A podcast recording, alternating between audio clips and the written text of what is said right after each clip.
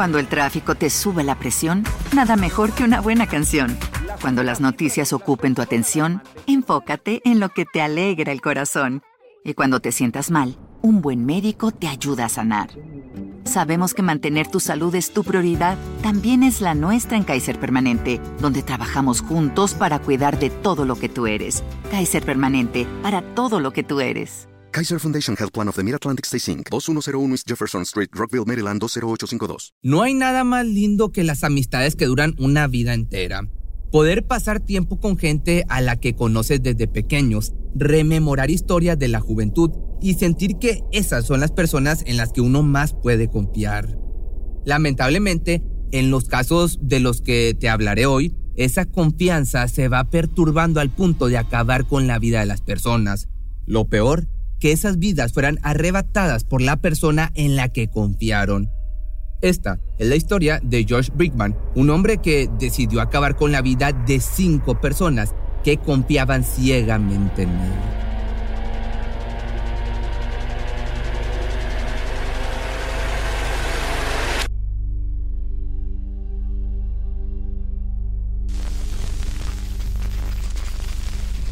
Susan Taylor era de Parma Heights, en Ohio. Se graduó de la secundaria en el año de 1990 y asistió al Colegio Irán, donde se especializó en psicología, sociología y ciencias políticas. Trabajó en la industria inmobiliaria desde el año 2012 hasta su último día de vida.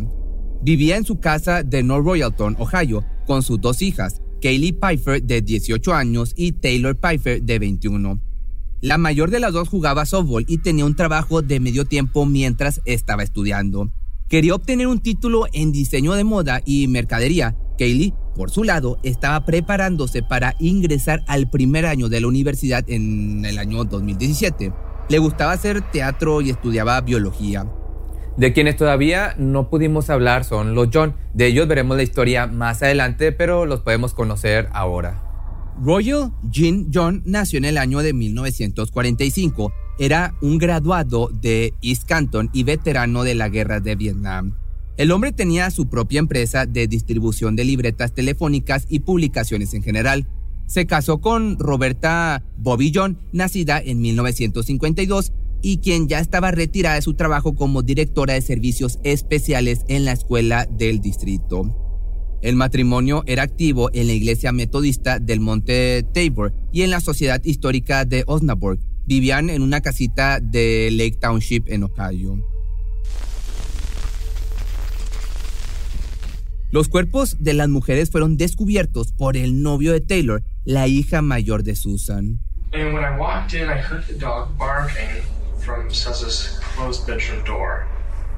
Which was never latched shut. She would always swing it closed when Scott was there when she was changing, but it was never latched shut, not one time.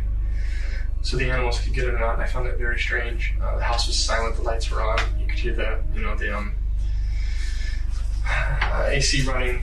It was um, kind of damp and had a musty smell. And I opened up the bedroom door, and there was a comforter covering the entire bed. But judging by the build, um, Kylie wearing a teal blue shirt. Her arm and leg were hanging off the side of the bed. I knew that they were dead, at least one of them. Um, the bed didn't look right. I assumed there were others there, but I couldn't bring myself to look. So all I touched was the door handle walking in, um, the screen door, the main door, and then her bedroom door. And then I turned right around and walked out. Didn't touch or look at anything else. I couldn't bear to do it. Um, so the whole time I was on the phone with Scott, which is her previous ex-boyfriend. At what, at what point did you call him? So A pesar de ser expareja, Scott nunca perdió contacto ni con Susan ni con sus hijas, a quienes quería muchísimo. Toda la situación lo había preocupado por demás y había decidido también acercarse al lugar para entender qué estaba sucediendo con quienes consideraba parte de su familia. Él había estado en la casa antes de la llegada del novio de Taylor, pero notó que la casa estaba cerrada y no le dio demasiada importancia. Um, what, so when you went up and you knocked and you approached, so the dog doesn't come, is there anything else that you see or observe? The, just the fact that George's van is there, the door is shut, the door is locked. So, so her and George had been fighting. Scott procede a mostrarle a los detectives la forma en la que estaba posicionada la camioneta de George quien hasta este momento no es sospechoso, pero comienzan a considerarlo de una persona de interés. Tell me about, tell me about George. All right, so uh, George is a friend of hers, apparently from childhood. Uh, I met him. Uh, he lived in his van, or I think he still does live in his van. Um, and he, uh, she said that he always had a crush on her. So, so she she said that he would constantly ask her, "How do I get a girl like you?" Um, so there was that kind of context. So then I start coming around, and it's you know the December time frame, and she's like, "I'm not going to let a friend freeze to death in his van on the street." So he was spending a lot of nights at her house. And when I started coming along and spending nights, you know, he was like, "No," it kind of went away. Um, apparently, over the past uh, few months, that relationship has gotten worse. And, and she's like, he, you know, he doesn't talk to me. When he does, he's a complete ass. And, and uh, it got to the point where nor- normally she we went to Disney at the end of last month, and, and she says, you know, nor- normally I would ask George, and, and he's, she's like, you know, he won't do it. So as to where she wouldn't even help, he wouldn't even help watch the dog. Wow. Then she would even she even made the comment that well, it's probably just as well because if he did, he'd probably put my underwear on his head and dance around. Jeez. Because, because you know she she's was pretty convinced that he had a thing for her. Okay. So yeah, I, I never saw any you know moves on her. Okay. Um, He never talked to you about it. not not about Susie. No. Okay. Uh, at the beginning, apparently, he said, "Yeah, you should go out with her." But then, what it seemed like was when the relationship took hold so fast, he was not happy at all. Okay. In January, I Facebook friend him. He, ha- he has a George Brinkman account. I, fa- I went to Facebook friend him, and he blocked me after that and stopped using that account. Went to this other account called Crimson Guard Okay. because I tried to Facebook friend him, which I, I thought that was completely odd. Mm-hmm. Um, he, he he's not afraid to threaten to beat someone. Did he ever threaten you? He's not threatened me. He's threatened Dale, but Okay. May have needed a beating at the time. But um, he, he What about Susie? I, he's never threatened Susie, and I, I that, that I've seen, Okay. um, and I don't think she'd take it. So I don't think I haven't seen that, but I don't think he's all there. I, I just don't think his, his action. He, he's seems like he's prone to violence. I, I haven't seen him physically do it, but I've, I've had him in the house where he's threatens like I'm go outside and beat your ass, you know, and, and that type of threat. What's his background? Hold him back. Other, they grew up together. I understand that he dropped out of out of high school his senior year to go to the military, and want branch? What he did? I think it was the army, is what somebody said. But Okay. I, I, You don't know. For, that, that's not firsthand knowledge, and Okay. I, I believe I got that knowledge after this case started. Okay. Con esta información, los detectives activan la búsqueda de Josh Brickman. Como primera instancia, lo citan telefónicamente y el hombre promete acercarse voluntariamente para un interrogatorio. Pero, al no presentarse, los investigadores deciden rastrear la zona donde se encuentra y llevarlo en calidad de detenido. Ahora, era cuestión de conocer su versión de los hechos en este caso. Pero antes, deberíamos conocer qué une al asesino con sus víctimas. De la vida personal de Josh Brickman no se sabe demasiado, pero es de público conocimiento que conocía muy bien a sus víctimas. Conocía a Susan Taylor desde la escuela secundaria y habían sido buenos amigos desde ese entonces. Josh iba a visitarla seguido y Susan le daba trabajos esporádicos en su casa y le permitía dormir en un sillón durante el tiempo que éste estuvo viviendo en la calle. Las hijas de Susan lo consideraban un segundo padre. Con el matrimonio, John mantuvieron una amistad de 10 años. Habían sido pareja de una de sus hijas y habían convivido por muchos años. Incluso había sido empleado de Jean repartiendo guías telefónicas de su empresa. Antes de estos asesinatos, el hombre había estado cuidando la casa del matrimonio a su perro de 17 años, mientras ellos, junto a uno de sus hijos, se fueron de vacaciones a Carolina del Norte. En la sala de interrogaciones, Josh continúa charlando con los investigadores, quienes les cuenta que efectivamente hizo el servicio militar cuando comenzó a tener dificultades económicas. También tuvo un paso por la cárcel, principalmente por entregar cheques sin fondos. Así, eventualmente perdió su casa y tuvo que comenzar a vivir en su camioneta. En esta parte del interrogatorio conoceremos un poco la relación que lo unía a Susan y sus hijas. Algo que llama la atención es la forma en la que cuenta algunas historias que involucran a las jóvenes. What brought you here today? I'm trying to make that connection. So there was an issue with the police last night. What is that related to? Yeah, what's that related to? Like I said, I thought I was supposed to talk to a detective, Uh-huh. Uh, my friend Sue and her two daughters, uh, I guess were killed this weekend. And I know I saw Sue Saturday, and I saw the girls as I was pulling out of the driveway. And I guess I'm the last one to see them. And I guess her boyfriend found them. Taylor's that's the oldest daughter. Me and Taylor had this bond. It was ridiculous. I've known Sue since graduate grade school. And I was there when Taylor was first born. Uh, we lost contact over the years. And just recently got back in contact about two years ago. And me and Taylor hit it right off.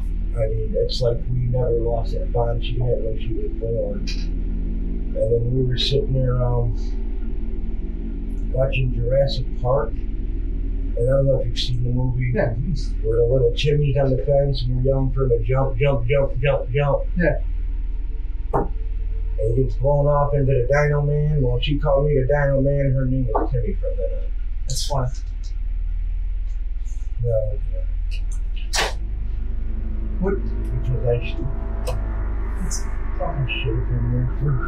En este punto, Joyce se quiebra y comienza a llorar, incluso haciendo amague de descargar su frustración ante el hecho, golpeando su mano vendada contra el escritorio de los despachantes.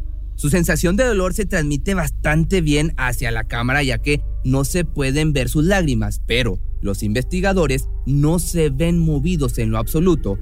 Claramente ellos tienen información y Joyce todavía no lo sabe.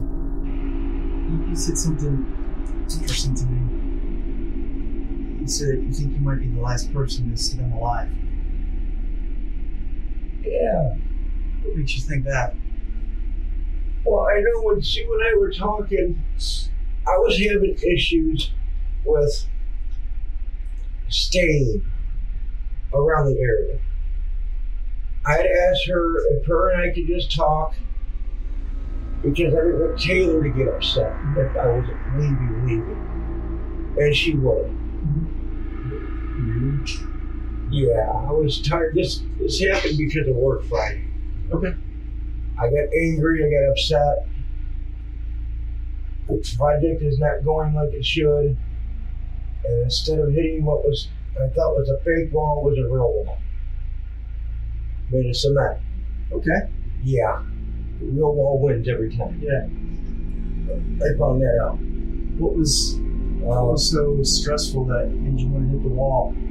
Fake or I, real, but the project's not going as fast. We got they really screwed us with the projects this year because we're supposed to start two in April and these two in in May. Mhm. They put them all four together in which month? in May. Okay. So we had to have find two other people to run the other two warehouses. While Jason and I ran the main, ran the main ones. Josh se mantuvo hablando de este caso como si nada durante unos minutos más, alejándose por completo del tema que tenía que tratar con énfasis, y los investigadores tampoco lo detienen.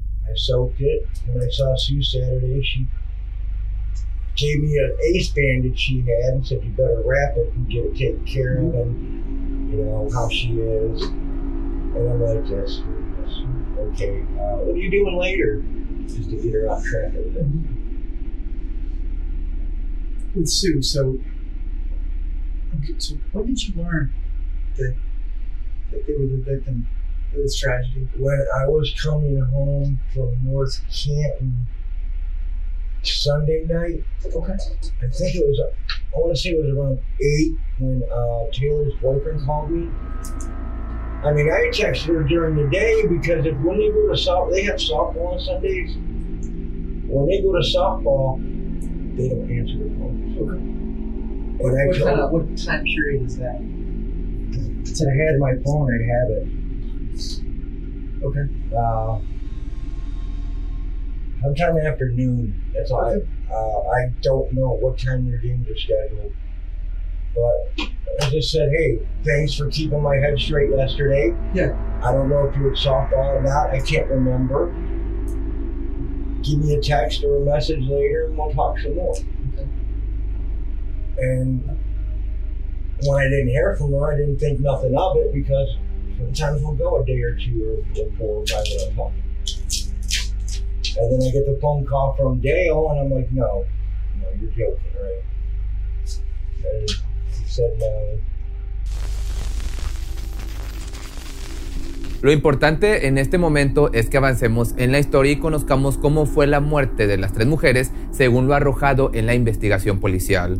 El 10 de junio del año 2017, Josh mantuvo a Susan y a sus hijas como rehenes en su propia casa. Brickman había atado a las mujeres por sus muñecas y sus tobillos y acabó con sus vidas una por una, iniciando por quien fuera su amiga de casi toda la vida. Al terminar con las tres, las llevó a la habitación de Taylor y las cubrió con mantas. Su siguiente paso era huir a la casa de los John en el condado de Stark. Ahí acabaría con dos vidas más, pero por el momento me reservo esta parte de la historia. Vamos por partes.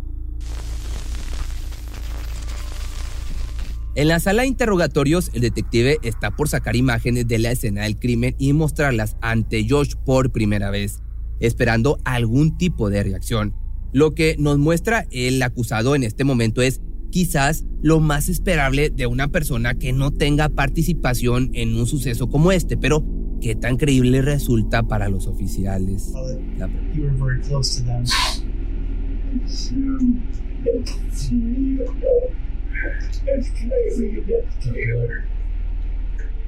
Can you help us by kind of running through that day on Saturday? Just what you remember? It's hard. It's hard to say. Just. I can tell you, Andy and I do this a lot. We get it, we get it. But you can help us. I mean, that's the thing. That's that's that's what we're here for. We're trying to do that. So that so your your your help is, is important. That's all the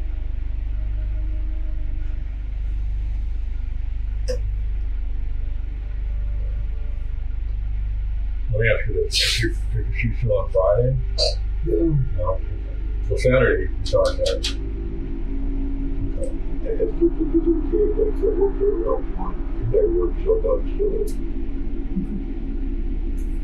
Did you do that? Do you remember was that done by text message or did you call her? Or? Text message. We never really talked. Did you have anything to do with any of this? What happened to them? We're gonna. I, I had asked. I have to ask that to anybody. I just. I know you're. I can tell that's. No. And can you help us work through? Can you help us work through kind of? Rest of it. I'm just. You understand? I got to ask that question, right?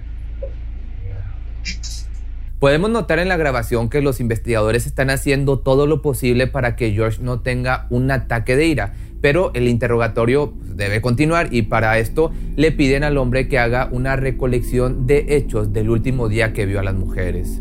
En palabras de Brickman, su día comenzó a las 7 de la mañana con una bebida energetizante y un cigarro antes de irse a trabajar. Por la mañana se contactó con Susan para verla y después del mediodía se acercó a su casa para hablar con ella. Algo que llamó la atención de los investigadores es la forma en la que habló de Susan y su vida privada.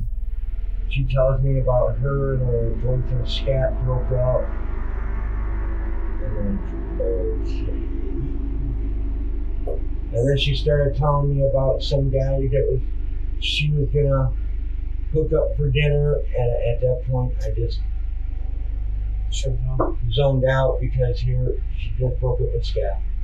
She's already talking about dinner with another guy, and it hadn't even been a week yet. That's kind of typical with her. Like, She would do that. I mean, I don't. like what's like what's your relationship with her? Were you guys ever No, romantic, we- or are you just like always been friends. friends? Always only been friends. Okay. And we we knew even back in high school it would never work anything other than friends. George expresó que Sue era muy buena madre, pero algo que tenía en contra de su personalidad era que consideraba que iba detrás de los hombres por su dinero y que a él no le gustaba que le contara esto. Aparentemente esto sumaría a la teoría de que Brickman estaba enamorada de su amiga, cuando ella no le correspondía a sus sentimientos. Los investigadores le dejaron en claro a Brickman que es uno de los sospechosos en la muerte de su amiga y sus hijas. Mientras este interrogatorio continuaba, en la misma zona se estaba investigando un doble homicidio, en este caso el del matrimonio de los Jones. Podría haber sido una coincidencia, pero los cuerpos del matrimonio fueron encontrados de la misma forma que los de Susan y sus hijas, tapados con una en una cama. Esto no hacía otra cosa que desatar alarmas y unir cabos sueltos en la investigación. Todo conectaba a la misma persona.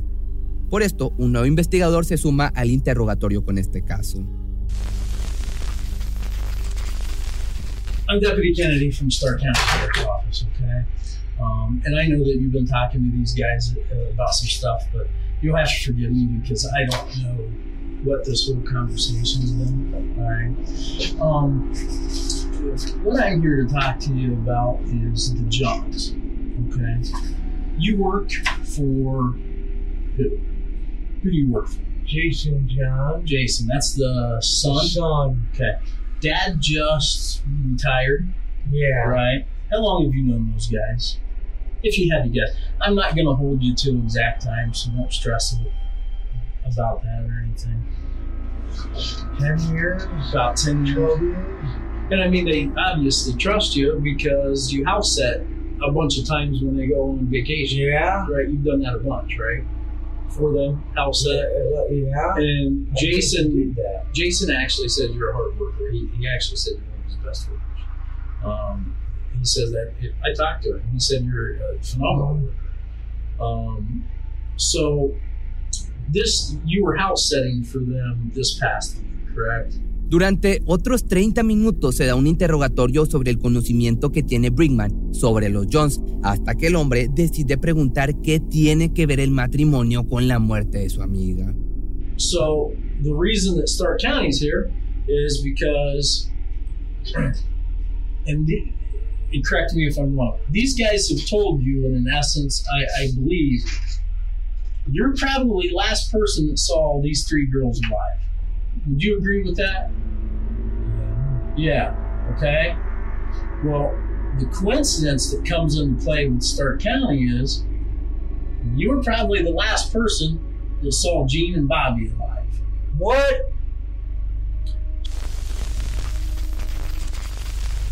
You would agree with me that with that being done, there are a lot of those sticky notes that need answered, right?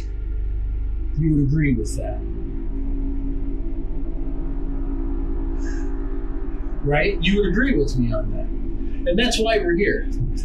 That's why we're here, George, is we have to clear up these things. You've been extremely cooperative with these guys today. We appreciate it because you're helping us clear up and you're actually helping us answer a lot of these questions.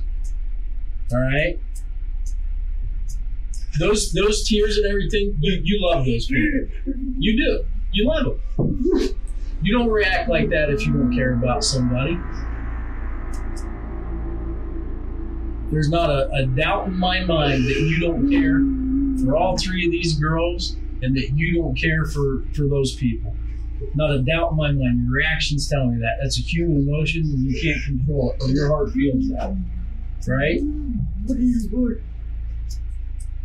So what I need you to do is help me clear these questions up, George. That's what I need to do. These are all people that you care about. And I know you care about. And at this point in time, where we're at in our investigation, you're really the only person that we that can Oh, take these away. Okay, so I mean, uh, uh, I thought I would be accused of three, now it's five. And then, and then, no, no, no. Take a second. Think about what happened.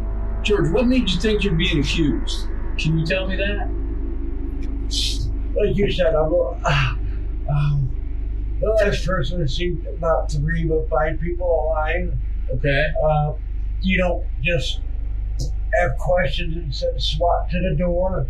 That's why I thought I was being accused of these. That's why they came bum rushing the house last night. And the fucking reporter I was talking to, When did you talk to a report?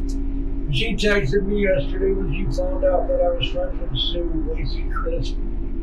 For 19 Do you know that? Like, do you know her? Or She just wanted to get me to go on camera and talk about the good things about.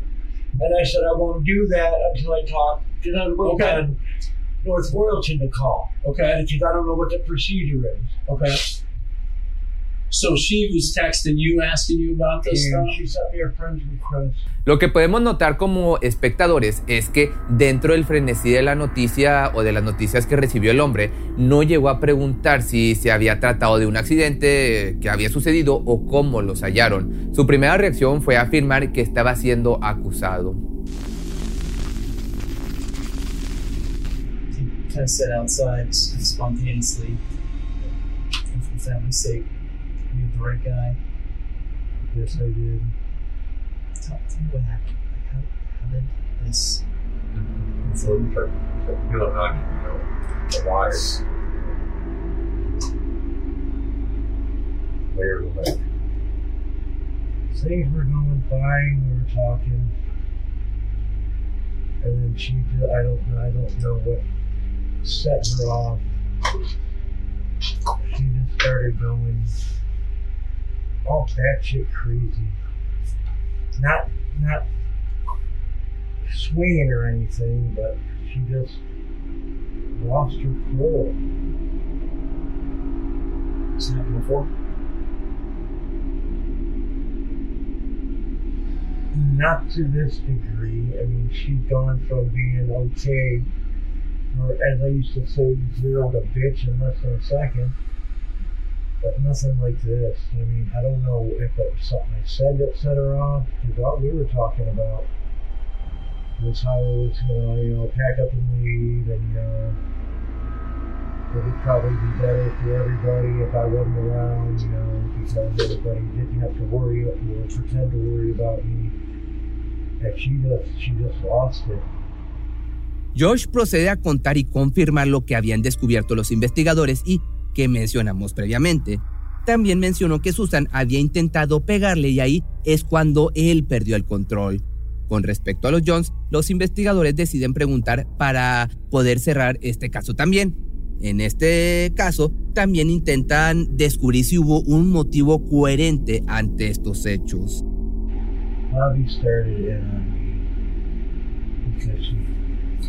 Jacked the dog had fallen and something happened to his face. She had medicine that I was giving him at, you know, once in the morning once at night to help it heal. And she picked him up and she said it was worse, that I didn't do anything to take care of the dog.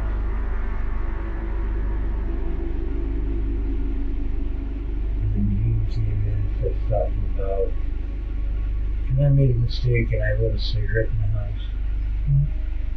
And he started going on this whole really loud attitude about smoking. Because he's a retired reform smoker. Josh confirmó que estos crímenes sucedieron al día siguiente y contó la historia completa ante los oficiales. Luego de que Brickman huyera de la casa de Susan y sus hijas, se refugió en la casa de los Jones. Ahí, el 11 de junio, decidió sacar el arma perteneciente a Jean de calibre .45. El detonante se dio cuando Bobby, la mujer, acusó a Josh de no darle la medicación a su perro, que está ciego y sordo, mientras se ocupaba de cuidarlo. Esto llevó a una discusión que terminó con Jim preguntando de dónde había sacado un arma y el matón o el criminal llevando a la pareja a una de las habitaciones más alejadas de la puerta. Aparentemente, la pareja se había refugiado en dicha habitación, cerrando la puerta con llave, por lo que Brinkman tuvo que dispararle a la cerradura para poder ingresar. Ahí le disparó tres veces a Jean y golpeó a Bobby con el mango del arma, fracturándole el cráneo para luego dispararle dos veces. Finalmente, antes de irse, sacó 40 dólares de la billetera de Jean y 100 dólares de un bolso de Bobby con la intención de utilizar ese dinero e irse del país. Cinco años después de los crímenes, Brinkman fue llevado a juicio. Alrededor de 30 testigos se acercaron a declarar durante los dos días de duración del juicio, incluyendo a la expareja de Susan, un médico examinador y un detective local que colaboró en la investigación. El criminal se declaró culpable por la muerte de Jean y Bobby y por las de Susan y sus hijas, y también por ambas recibió la pena de muerte. Los abogados defensores intentaron argumentar contra la Corte Suprema y su decisión, expresando que debería ser perdonado debido a los abusos que sufrió en su infancia y las condiciones mentales en las que se encontraba. Ante esto, la respuesta que recibieron fue que estos factores, sumados al arrepentimiento que demostraba el hombre por los cinco vidas que se llevó, no pesaban más que la brutal naturaleza del ataque. Se espera que la sentencia se cumpla el 23 de septiembre del año 2026, pero todavía hay dudas sobre si se puede cumplir, ya que el estado de Ohio tiene dificultades para cumplir con la cantidad de presos que esperan su inyección letal. George declaró que no quería cometer esos crímenes, pero que lo hizo porque no le gusta que le griten. Intentó hacerse pasar por la víctima, pero en realidad no se trató más que de un matón, de un criminal que se llevó un recuerdo de una de sus víctimas y continuó sembrando pánico en la gente que confiaba en él. Si te gustó este video no olvides seguirme en mis redes sociales y en especial en mi nueva página de Facebook que te la voy a estar dejando aquí abajo en la caja de comentarios, porque en la anterior nos censuraron. ¿Te preocupas por tu familia? Entonces, ¿por qué darles solo huevos ordinarios cuando pueden disfrutar de lo mejor? Eggland's Best, los únicos huevos con ese delicioso sabor fresco de granja, además de la mejor nutrición, como 6 veces más vitamina D, 10 veces más vitamina E y 25% menos de grasa saturada que los huevos regulares, además de muchos otros nutrientes importantes. Así que, dales los mejores huevos. Eggland's Best, mejor sabor, mejor nutrición, mejores huevos.